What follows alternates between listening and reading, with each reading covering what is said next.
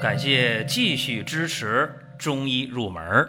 如果你想听没有营养、照本宣科的讲解，那么请绕行。中医入门是中医小白的入门神必备，让我们一起发现中医之美。下面说两个微信公众号：蒜瓣兄弟、光明远。各位在公众号里，我们继续缘分。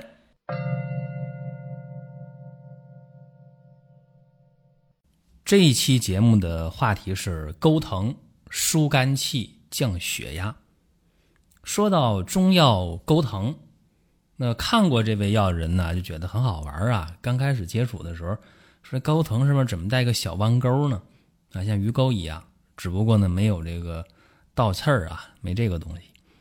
那钩藤这味药在今天啊，往往治疗高血压呀，或者是。肝阳上亢的头晕头疼啊、失眠呐，这效果都非常好。其实钩藤这味药啊，在《红楼梦》当中是出现过的。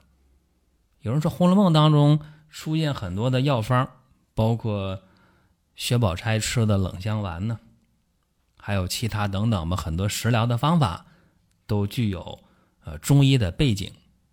应该这么讲，曹雪芹这个人呢。是很有才华的一个人，他的所有的药方在《红楼梦》当中出现的药方，记住了，只要在对症的前提下都是可以用的。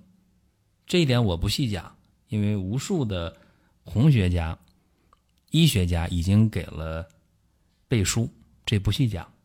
那今天咱只说钩藤，说这个事儿呢，也是身边人给我的启发。就在上个星期，我们办公室的负责保洁的这大姐呀，陈大姐就问我说：“她最近头疼、失眠、肝火大、血压又上来了，问我怎么办？”我说：“你吃降压药了？”她说：“吃了。”我说：“管用吗？”她说：“不太好使，吃降压药血压还一百五多一点呢。”我就问她：“我说你是不是和爱人吵架了？”她说：“你咋知道呢？”我说：“你们经常吵架，我们都知道。”他这一次啊。就是吵得凶了一点然后就气儿就不顺啊。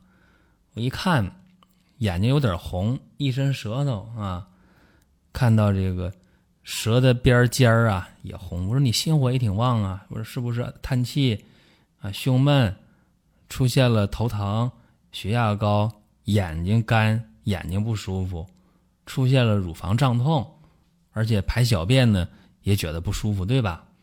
他说：“哎，还都让你猜对了，我这不是猜的啊。我说你这情况就是一个肝气不舒啊，出现了肝火上炎，然后呢心火也跟着旺，就这么一个事儿啊。我说夫妻间吵架呢在所难免，这年龄比我还大，也不开导你了，关键帮你解决问题吧。他说是不是得开药啊？我说也简单，你去抓一味药就行。”钩藤，他说就一味药啊，我说对，就一味药就行。他说能能不能再快一点？我说也行，那你再加点淡竹叶就更好了。具体用量是这么给他的啊，钩藤每天用上二十克，淡竹叶每天用十克，两样加一起放到保温杯里边开水冲泡，就代茶饮，就当水喝就行了。反正天挺热的。结果喝了一天，中间隔了一天，我又看见他，哎，我说你气色好多了，是啊，血压下来了，就这么快啊？我说心还烦吗？也烦，但是好多了，啊，气儿也顺了，所以这个事情啊，今天我就觉得给大家说一说，挺有必要的。天气特别热，热到了过分，热到了变态的地步啊，那么大家心火本来都旺。人生在世，哪有那么多顺心事儿呢？遇到点烦心事儿，吵几句，或者就看谁不顺眼，都有可能导致肝气不舒。这样的话呢，很可能啊，就长吁短叹、郁闷，吃不好饭、睡不好觉，都有可能出现。甚至呢，会平时血压高的人，血压又往上去，肝阳上亢啊，导致的血压升高。这个时候，大家不妨。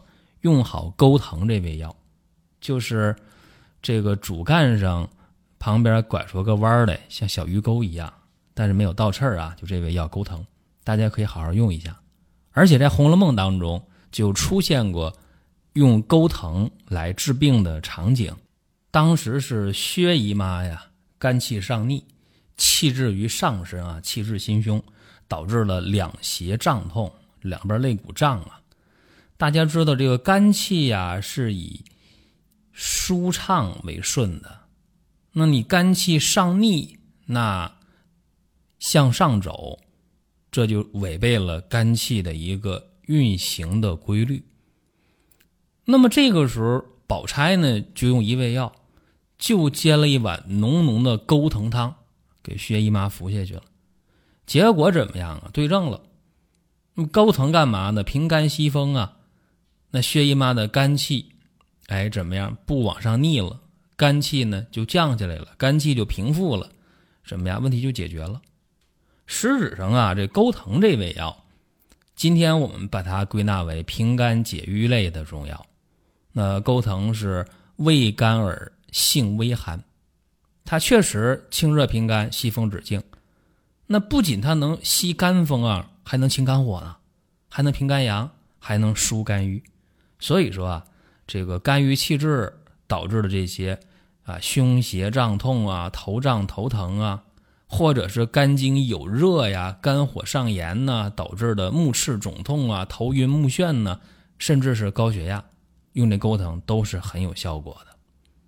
那曹雪芹难道是最先用钩藤的人吗？绝不是这样的啊！在南北朝的时候，有本书叫《名医别录》，谁写的？陶弘景写的，那是钩藤最早的一个。记载，甚至在很长的一段时间内啊，都把这钩藤当做是儿科用药。为啥呢？陶弘景说了：“疗小儿不入鱼方。”就是说，陶弘景认为这钩藤这味药啊，只能治儿科病，不能治别的病。所以说，从南北朝一直到了明朝，很长时间啊，这大家都认为这钩藤啊。也就是儿科常用药，什么内科啊、妇科啊就别用了。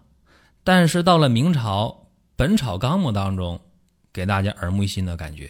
李时珍这样写啊：钩藤，手足厥阴药也。啥叫手足厥阴药也啊？足厥阴肝经啊，对吧？说的很明白，解决这些肝阳上亢啊、肝郁气滞啊、肝经有热。啊，都可用这个钩藤了。那手厥阴心包经也是，是吧？手足厥阴药也。那么足厥阴主风，手厥阴主火。啊，足厥阴肝经，手厥阴心包经，一个主风，一个主火，对不对？刚才我说的范围。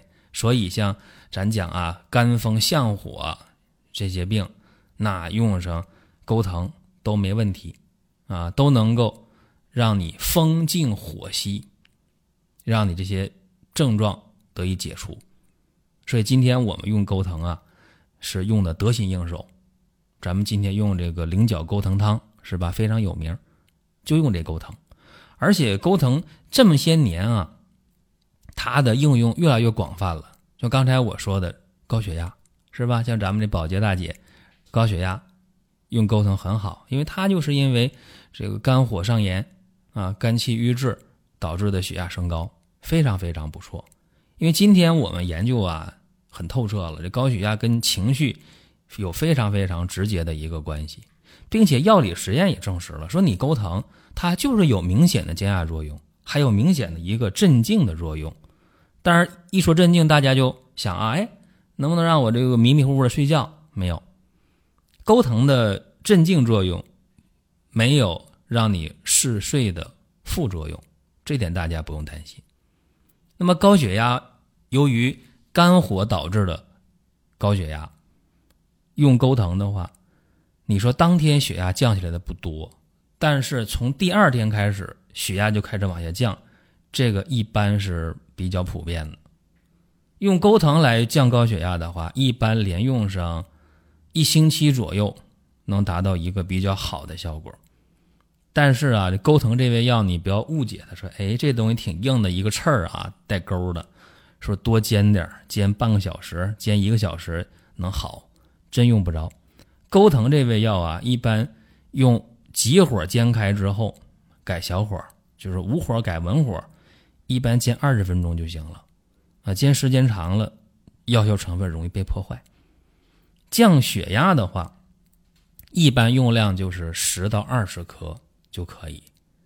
当然，有一些那个肝火特别大的、肝郁特别重的这个高血压的人啊，你把这钩藤这一味药，你哪怕用到五十克、一百克都可以啊，那样的话效果会更好。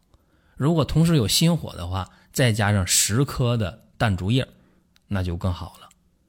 那今天咱们讲的这个小话题啊，就讲了这么一味药钩藤，也讲了它的一个应用的历史。也讲了小说当中这么一个场景，我希望大家是心平气和啊，呃，不急不躁，比什么都好。如果真的是出现了肝火引起的高血压，大家其实也容易找到原因啊。说我咋知道我这高血压是肝火引动的呢？很简单，最近生气了吗？郁闷了吗？发脾气了吗？琢磨事儿了吗？有没有出现肝经的循行部位有一些反应？比方说两侧的肋骨的胀痛啊，女性乳房的胀痛啊，哎，这有没有这些症状？爱不爱叹气呀？哎，这都有可以去找的这些痕迹啊，蛛丝马迹，包括觉着眼睛干、眼睛涩啊，甚至两侧太阳穴疼。刚才我说这些跟肝火、肝气有关的这些症状，就涉及到了肝经的循行。大家知道足厥阴肝经啊。它循行的线路不太长，穴位也不多啊。肝经一共才有十四个穴位，真的非常非常少。但是它走一条线路，你看啊，呃，从大脚趾内侧啊往上到脚踝，沿着大腿内侧向上，然后呢绕过生殖器啊，到达肋骨边缘啊，再往上到两侧乳房，再往上啊，它有些别支啊分出来，就这么一个一个循行的路线。确实很短，但是这个症状啊，真的就出现了。最典型的两侧肋骨的胀啊，这里边有气儿，里边闷胀，乳房胀痛啊，嗓子发干，眼睛发干，脾气急，一照镜子眼睛都通红，对吧？这些事情，爱叹气，郁闷，心情不好。好了，多的就不讲了。这是钩藤这味药，它的这种疏肝降压的作用，大家可以合理的利用。我们讲的内容呢？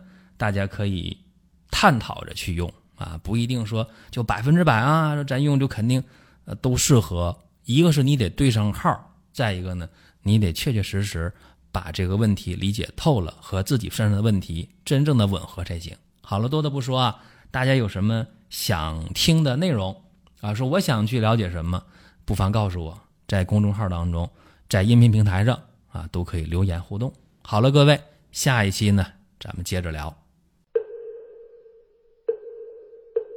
下面说两个微信公众号：蒜瓣兄弟、光明远。各位在公众号里，我们继续缘分。